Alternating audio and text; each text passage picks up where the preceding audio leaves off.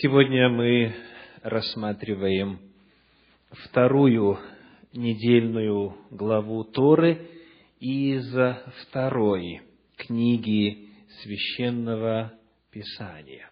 Книга Исход, шестая глава, второй стих и до конца девятой главы.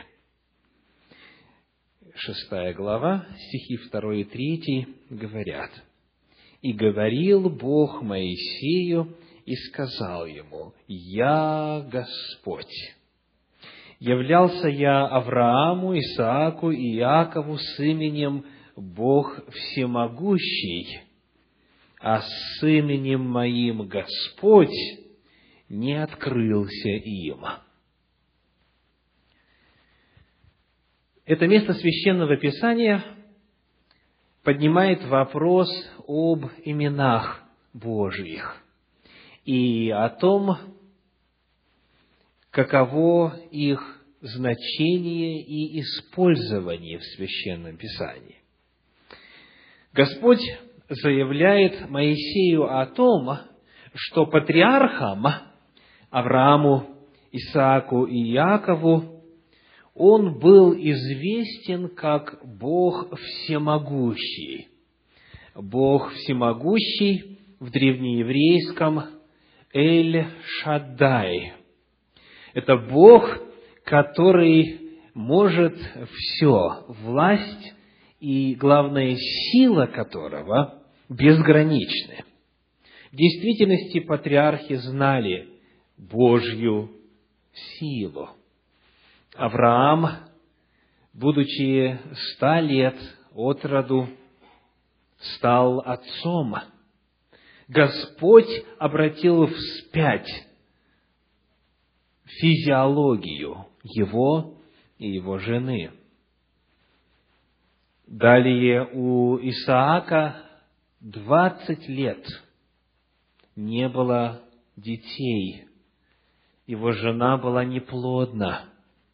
И Господь тоже явил себя как Эль Шадай, как Бог всемогущий. В жизни Иакова тоже было много событий, где он познал именно это имя Бога – Эль Шадай. Но вот здесь Господь теперь говорит, что Он является еще, помимо того, что Он Эль-Шадай, еще и Господом. Я Господь, как говорит синодальный перевод.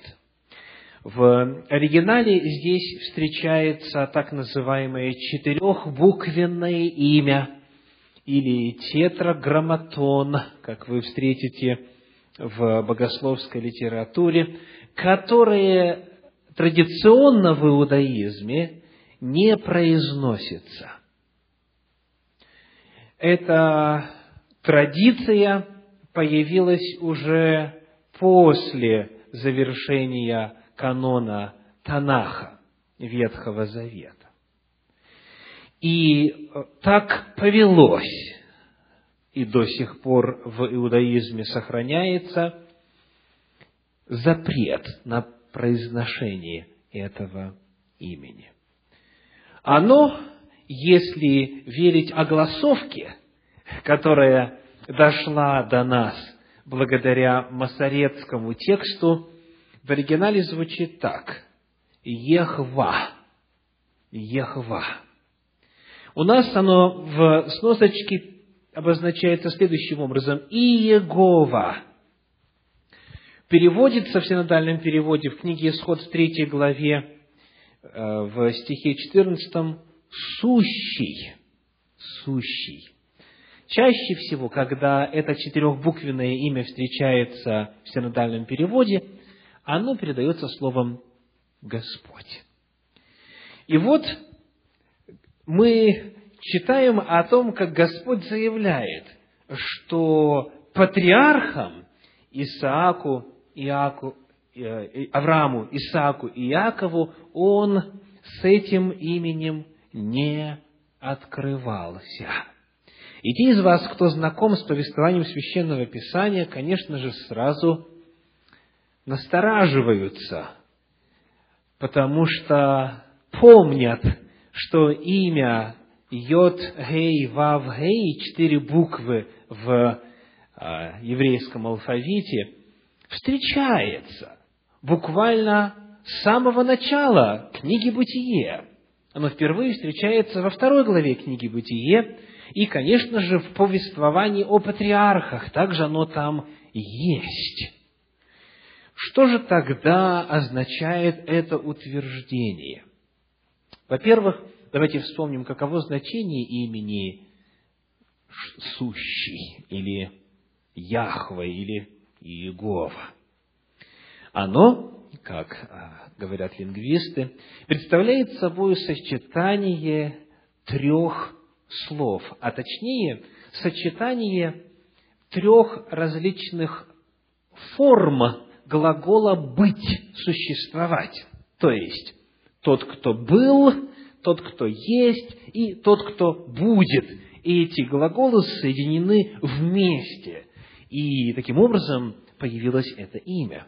Бог здесь представлен как тот, который был, есть и будет. Он представлен как тот, кто имеет жизнь в самом себе, как безначальный и как вечный, как тот, у которого всегда в нем самом есть жизнь. Почему только вот в этом историческом периоде мы находим это откровение Бога? Почему Бог подчеркивает, что сейчас Он открывается как тот, который был, есть и будет?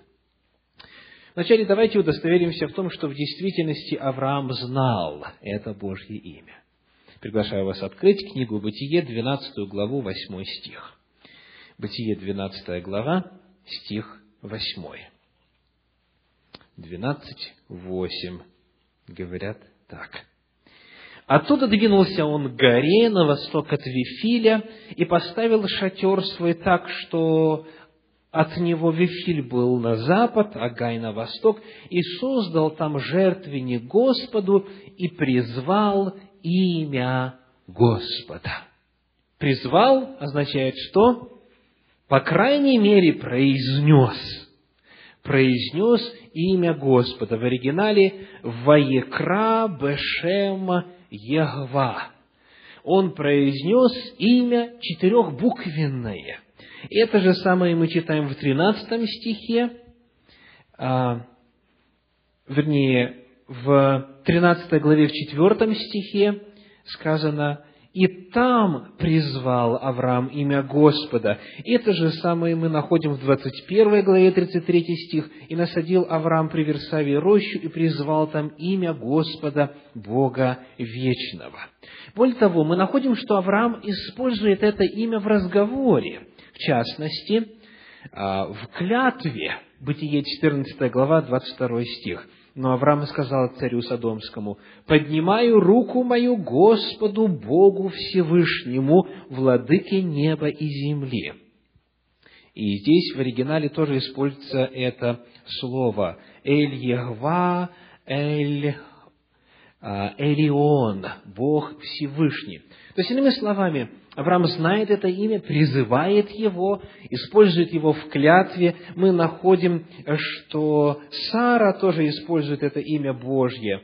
Более того, давайте посмотрим, что сказано в книге Бытие в 15 главе, в 7 стихе. Бытие 15, 7. Здесь говорит сам Бог. И сказано так. 15, 7. И сказал ему, «Я Господь, который вывел тебя из Ура Халдейского, чтобы дать тебе землю сию во владение. Вейомер Элай Ани Егва. То есть, иными словами, мы находим, что в действительности патриархи знали это имя. Почему же тогда в Священном Писании, здесь, в книге Исход, в шестой главе, в третьем стихе, мы находим это утверждение. «Я не открылся Аврааму Исааку и Якову с этим именем. Что означает «не открылся»?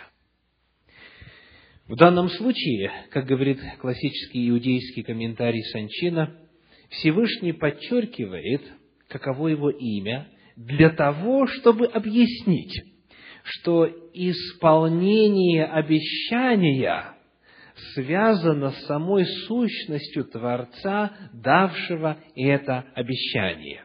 «Я Бог» означает «я тот, кто исполняет любое обещание. Я обещал освобождение, и я исполню то, что обещал. Працы хорошо знали это имя и обращались ко Всевышнему в молитвах, пользуясь этим именем. Однако они не могли осознать его полностью, так как не были свидетелями того, что Всевышний проявляет себя в мире соответственно этому имени.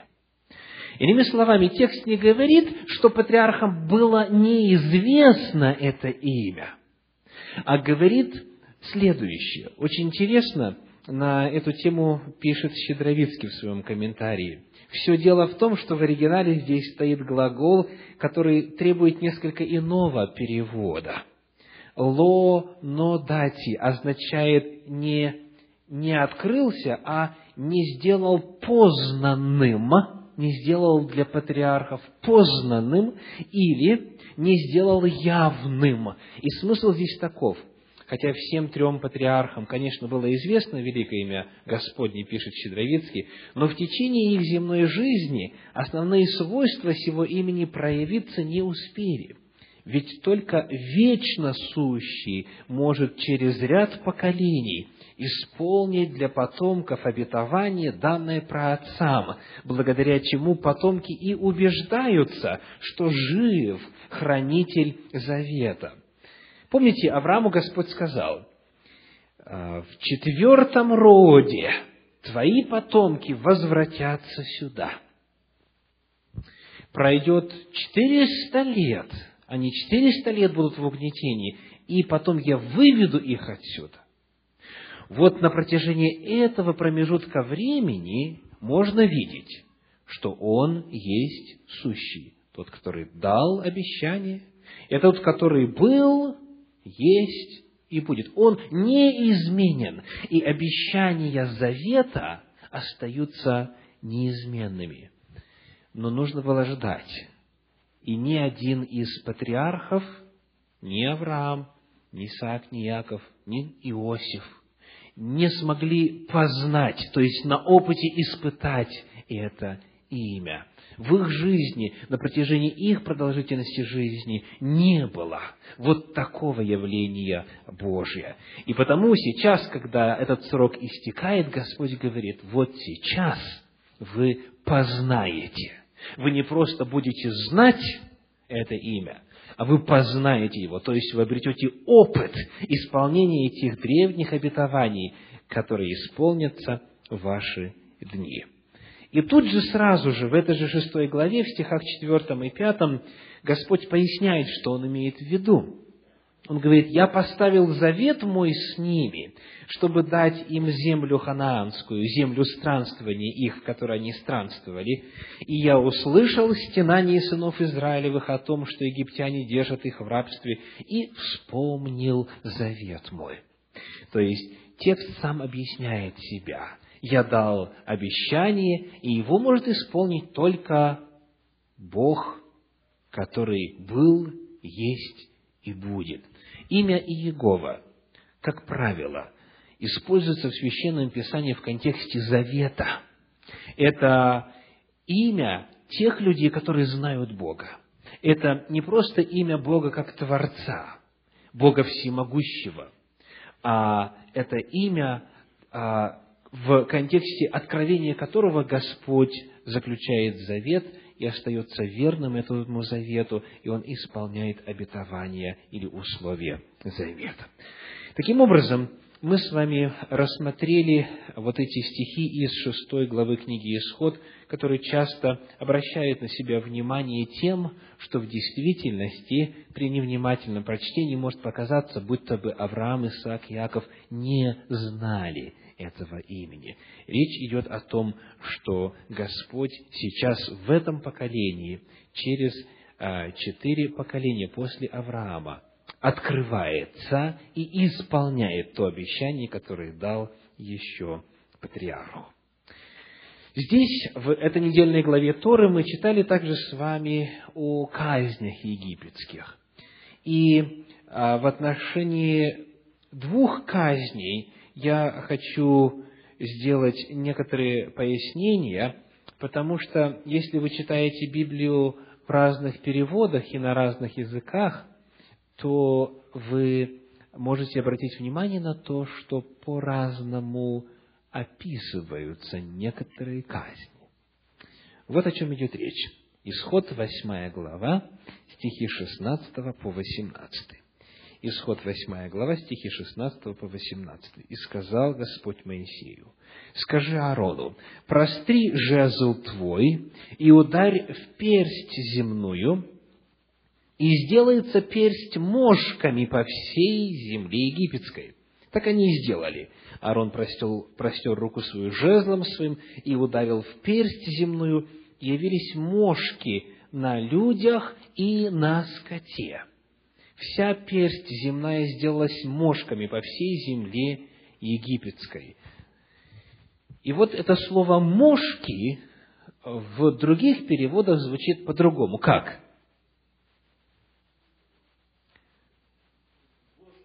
как вши. Не мошки, а вши. И тогда немножечко яснее читается. И были вши на людях и на скоте. Что же это такое? Мошки или вши? В оригинале используется слово кинима киним. Как говорит иудейский комментарий, трудно точно определить вид насекомых, о которых идет речь. По одной из версий, это могли быть песочные мухи. Что такое песочные мухи?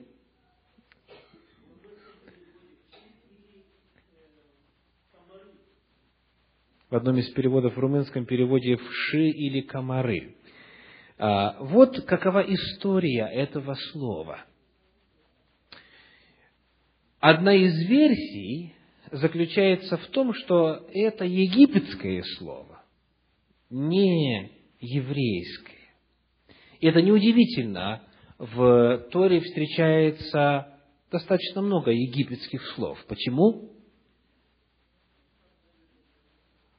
Потому что, во-первых, Моисей, который написал Пятикнижье, он вырос при дворе фараона, и он был научен всей мудрости египетской. Во-вторых, конечно же, пребывание там в течение нескольких столетий наложило свой отпечаток, как и на русский язык тех, кто живет в Америке, например, английский, американский английский наложил свой отпечаток. Так вот, в египетском языке есть слово кенемеш, в древнееврейском кинима, в египетском кенемеш, и оно переводится как комары или москита, москиты. И есть, соответственно, два истолкования. Согласно Иосифу Флавию и Талмуду, это вши, э, однако, если считать, что речь здесь идет об этом египетском слове, как пишет, например, Филон Александрийский, один из известнейших философов а, еврейских. Согласно Филону Александрийскому, это все-таки были а, мошки или комары, которые очень мелкие, согласно дошедшим до нас описаниям Филона Александрийского и Оригена, очень мелкие, почти невидимые глазу, но укусы которых вызывают очень сильное раздражение кожи. Вот по этой причине вы можете встретить два варианта в разных Библиях – вши или а, мошки, как у нас в переводе, в зависимости от того, идут по Иосифу Флавию или по Филону Александрийскому. И тот, и тот иудей, и тот, и тот очень известные и имеют большое влияние в истории израильского народа. Еще одно интересное дело. А, разница тут уже намного значительнее, чем разница между вшами и мошками. А, давайте прочитаем исход 8 главу 21 стих. Исход 8, 21. «А если не отпустишь народа моего, то вот я пошлю на тебя и на рабов твоих, и на народ твой, и в домы твои песьих мух. И наполнятся домы египтян песьями мухами, и сама земля, на которой они живут. Так и сделал Господь, говорит 24 стих, налетело множество песьих мух в дом фараонов и в домы рабов его, и на всю землю египетскую погибала земля от песьих мух. Когда мы читаем, как эти стихи передаются в еврейских переводах на русский язык, то вместо слова «песьи мухи» мы находим фразу «дикие звери». Дикие звери. И а, в праздновании Пасхи, например, в том месте, где либо на кончик ножа, либо на кончик мизинца размещается а, частица вина, вот, то есть кончик ножа или, или кончик мизинца опускается в стакан с вином, и потом вот десять раз произносится и стряхивается капля. И произносится кровь, лягушки и все десять язв. Там вот в этом традиционном а, способе передачи того, что произошло в ту ночь, также используются дикие звери, то есть традиционное иудейское понимание. Что же это на самом деле? Разница очень большая. Песьи, мухи или дикие звери. В иврите, в оригинале используется слово «аров» или «ароб». Это отглагольное существительное, образованное от корня «арав», что означает «смешивать», «перемешивать» или «кишеть». Речь идет, согласно, например, Раши, Раши, в свою очередь, э, переводится как э, Рабейну Шламо Ицхаки, то есть учитель наш Шламо Соломон, сын Исаака, один из известных раввинов Раши, сокращенно. Речь идет о большом количестве самых разных хищных животных, неожиданно появившихся в местах проживания людей. А, Однако вот это слово «ароба» в Септуагинте, в греческом переводе Ветхого Завета, переводится как раз как «песьи мухи». И вот оттуда те, кто идут по Септуагинте, они переводят как «песьи мухи», те, кто идет по традиционному иудаизму, а, переводят «дикие животные». Но просто знайте, что само слово «ароб» означает что-то кишащее, что-то такое, а, так сказать, ну, смешанное, а, перемешанное. Э, считается, что оно связано с ассирийским словом урубату, ароб, а, то есть смешанное, и вот как раз через ассирийский тоже есть способ истолковать его, это стая насекомых в ассирийском языке. Потому, снова, я просто попытался пояснить, почему разные переводы в разных языках. Э, Все зависит от того, каким путем вы идете. но вот одно важно отметить. У нас в синодальном переводе сказано «и налетело множество песьих мух». Слово «налетело» – это уже не перевод, а истолкование. Потому что в оригинале используется глагол «бо», и «бо» означает «идти», дословно, «идти», «приходить». Потому а, дословно нужно перевести так. «И пришло», а, в смысле появилось, но вот прилетело, этого в подлиннике нет. Поскольку это песни мухи, то тогда они, естественно, уже не идут а в синодальном переводе, а летят.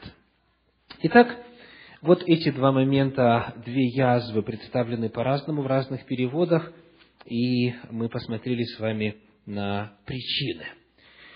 Очень важный момент, который необходимо отметить в этой недельной главе Торы, это ограниченность власти дьявола и его служителей. Мы видим в книге Исход, 8 главе, в стихах 16 по 19 следующее. Исход 8 глава, стихи 16 по 19.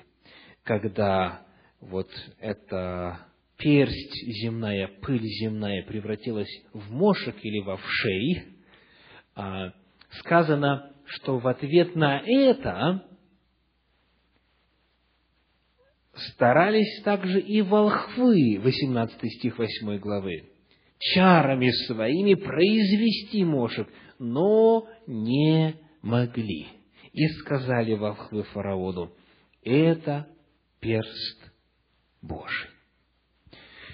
Когда мы читаем эту историю, мы находим, что как только Моисей появился во дворце фараона и произвел чудо, когда посох превратился в змею, волхвы тоже попытались сделать это же самое. Но змея Моисея, посох Моисея поглотил посохи этих волхвов. То есть, вот здесь, в этом случае, волхвы могли увидеть, что с Моисеем есть сила, и она больше, чем их. Но, тем не менее, они своими чарами тоже в состоянии были что-то сделать. И потому, когда явилась кровь, они тоже сделали это. Когда вышли лягушки, они тоже, сказано, вывели волхвы лягушек. И потому вот здесь вот во время этой казни египетской впервые сами волхвы не просто понимают, что здесь какая-то более могущественная сила, а это озвучивают, они заявляют и говорят, это перст Божий. Они признают, что перед ними явление силы более могущественной, чем та, которая известна им. В девятой главе книги Исход, одиннадцатый стих, также говорит об этом – Исход 9 глава 11 стих. «И не могли волхвы устоять пред Моисеем по причине воспаления, потому что воспаление было на волхвах и на всех египтянах. Не могли волхвы устоять перед Моисеем». То есть они не только теперь уже не могут повторить, они и сами не могут уберечься от этого. И перед нами полное а, поражение силы египетских волхвов. Египетские волхвы, а, вне всякого сомнения, это люди, которые напрямую связаны с князем тьмы, с дьяволом. Это их а, споспешники, слуги сатаны им помогали. И вот здесь для нас чрезвычайно важно еще раз для самих себя запомнить. Очень часто люди, те, кто знает истинного Бога, те, кто верит в Сына Божия, в Иисуса Христа, живут в страхе перед дьяволом и перед его ангелами. Их жизнь наполнена всевозможными суевериями – и даже когда они уже начинают забывать о суевериях или не практикуют их, все равно Они постоянно помнят, что дьявол и бесы, что дьявол и его ангелы, они чрезвычайно могущественны и так и норовят причинить вред. Это правда или нет? Дьявол – могущественное существо. Ангелы его – могущественные личности. Да. Священное Писание описывает силу ангелов. Она в действительности велика. Они в состоянии воздействовать на стихии природы, ветер, огонь, что мы видим в книге Иова, когда Господь говорит, вот Иов в твоих руках. Помните, что произошло? Ветер охватил углы дома, и дом обрушился. То есть дьявол управляет, например, такими явлениями, как торнадо, а, штормы и так далее, и так далее. Стихии природы в его власти. А, ангелы описаны в Священном Писании как обладающие настолько большой силой, что вот один из них поразил 175 тысяч ассириян однажды, один ангел. Иными словами, ангелы в действительности могущественные существа, и они превосходят силою и крепостью людей. Так говорит Священное Писание. Они превосходят силою и крепостью. Однако, как говорит Ветхий Завет, и как потом очень ясно и определенно и а, ярко демонстрировал Иисус Христос в своем служении – дав власть и апостолам, и оставив эту власть церкви своей, человек в союзе с Богом, Божьей силой во имя Господа обладает силой, превосходящей дьявольскую или бесовскую. И потому а, вот эта демонстрация бессилия жрецов, бессилия их чар, бессилия тех, кто через них действует, постоянно должна сохраняться в сознании каждого из нас. Бояться сатаны не нужно. Бояться бесов, страшиться их не нужно до тех пор, пока вы на Божьей стороне, пока вы в союзе с Господом, в завете с Ним, пока Божья сила ничем не заблокирована вами самими, вашей жизнью, вашим выбором. Если Господь с нами, то нет никого, кто был бы против нас. Вот пусть эта уверенность, которая раскрывается перед нами вот в этой недельной главе Торы, и которая дальше показана во всем Священном Писании, никогда вас не оставляет. Верующий в Господа, Его силою, побеждает лукавого, побеждает его ангелов. Еще один момент, который я хотел бы отметить здесь, это цель язв. Цель язв. Некоторые из этих целей указаны очень ясно и определенно. Давайте посмотрим, например, на книгу Исход, 12 главу, 12 стих. Исход 12.12. 12. «А я в сию самую ночь пройду по земле египетской и поражу всякого первенца в земле египетской от человека это скота, и над всеми богами египетскими произведу суд. Я Господь». Это последняя десятая язва, которая венчает собою весь процесс. Цель какая? Над богами египетскими произведу суд. Потому вот эти все десять язв представляют собою победу или суд, или демонстрацию Божьей силы над египетскими божествами. А первая язва касается какого божества? Когда вода была превращена в кровь. Нил. Нил в Египте, который был источником плодородия, почитался божеством. Ему приписывались сверхъестественные силы, присваивали различные имена, изображали магическими символами, в честь божества Нила производились религиозные празднества, в честь Нила приносились жертвы, иногда во времена засухи человеческие жертвы. То есть Нил считался божеством. И потому, когда Господь превращает через Моисея воду реки Нил, куда фараон вышел, в кровь, тогда для всех окружающих совершенно ясно, что Нил лишается могущества. Теперь действует какая-то другая, высшая сила. Дальше. Египтяне поклонялись земноводным животным. Бог наполняет жабами всю египетскую землю. Поклонялись насекомым и воздуху. Господь их наказывает воздухом, кишащим мошками или вшами по другому истолкованию. Поклонялись диким зверям. Стаи диких зверей напали на Египет. Египтяне почитали небеса в образе богини Нут, которая часто представлялась как корова. А, и вот небеса поражают их градом. Приносили жертвы земле в образе Бога Геба. Саранча поедает произведение земли. Молились Богу Солнца, Бог Амон, Бог Ра. Египет объяла трехдневная тьма, осязаемая.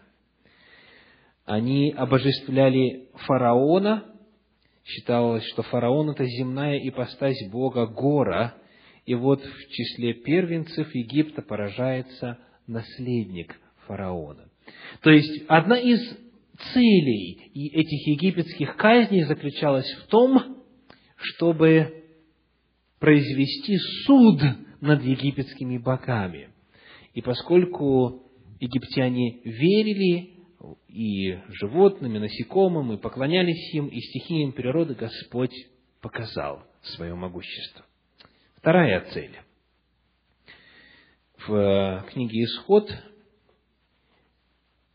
8 глава, 23 стих говорит, Исход 8, 23. «Я сделаю разделение между народом моим и между народом твоим. Завтра будет сие знамение». Цель очевидна. Какая?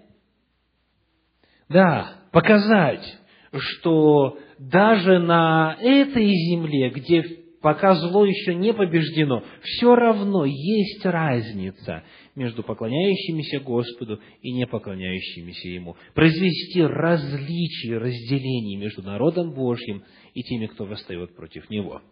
В этом же стихе есть еще одна цель. В 8.23 сказано «Завтра будет сие знамение». И неоднократно на протяжении всего повествования, фактически всегда Господь вначале предупреждает, а потом наводит казнь. Он говорит, я это сделаю, если не отпустишь. Если отпустишь, не будет казни. Еще какая цель таким образом? Дать фараону и египтянам возможность спастись возможность покаяться, возможность остановиться. Причем очень интересно, что даже в иудейском комментарии, а, как вы знаете, в иудаизме ортодоксальном, традиционном а, э, считается, что Тора дана исключительно евреям. А, с какой стати вы празднуете нашу еврейскую субботу? Они говорят тем, кто из числа неевреев – наслаждается Божьим покоем и так далее. То есть вот это утверждение о том, что это для нас, а и не для кого иного, а, очень ярко выражено в иудаизме.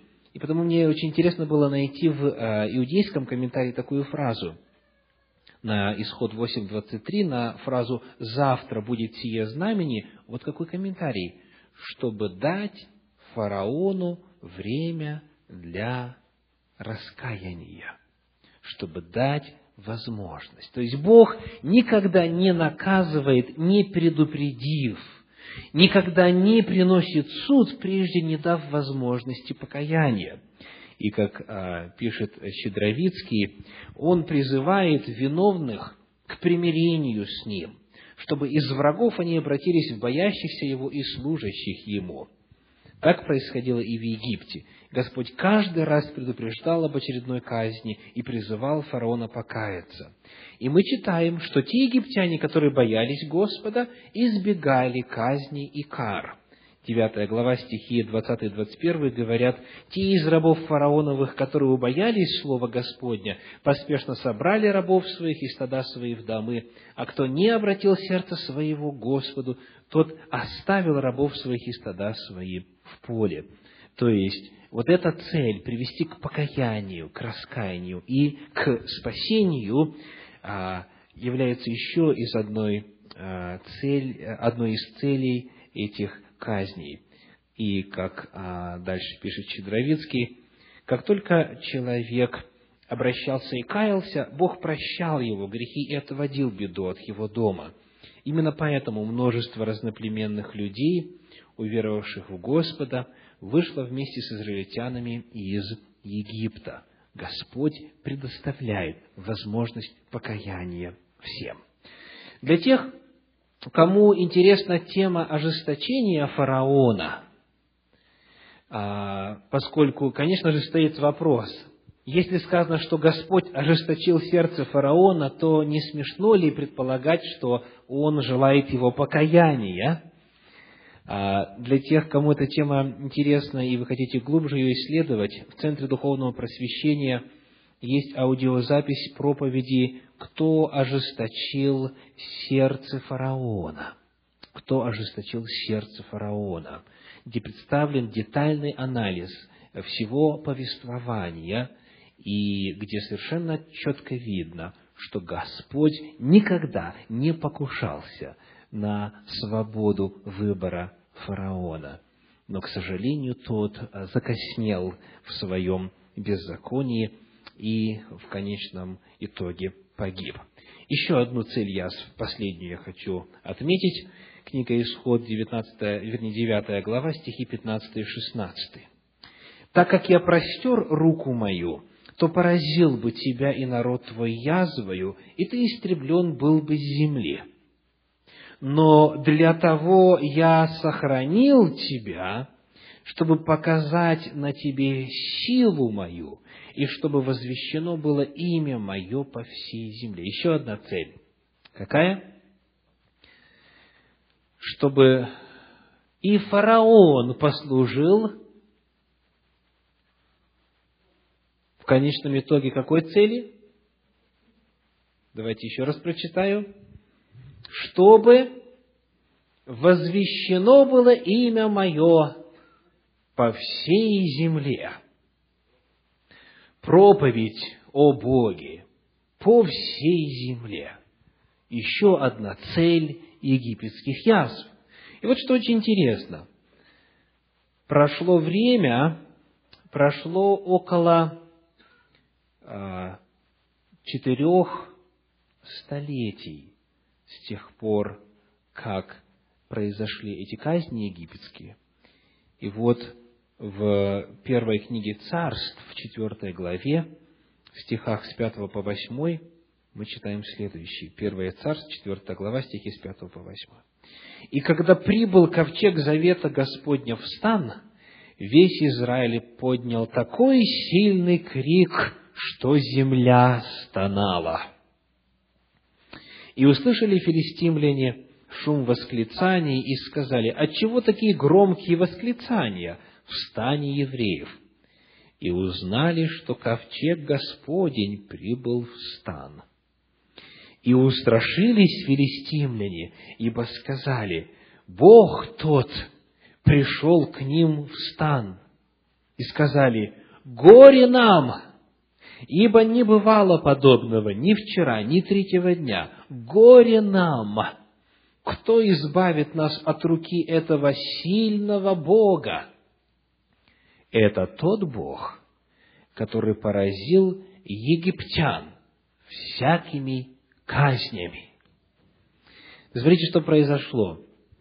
Спустя столетия знание об этом среди окружающих народов по-прежнему сохранялась. Они знали, кто всемогущий Бог, они знали истинного Бога и боялись Его. Таким образом, вот эта цель тоже была достигнута. И благодаря страницам Священного Писания эта весть достигла и нас. Как и было сказано, чтобы возвещено было имя Мое по всей земле.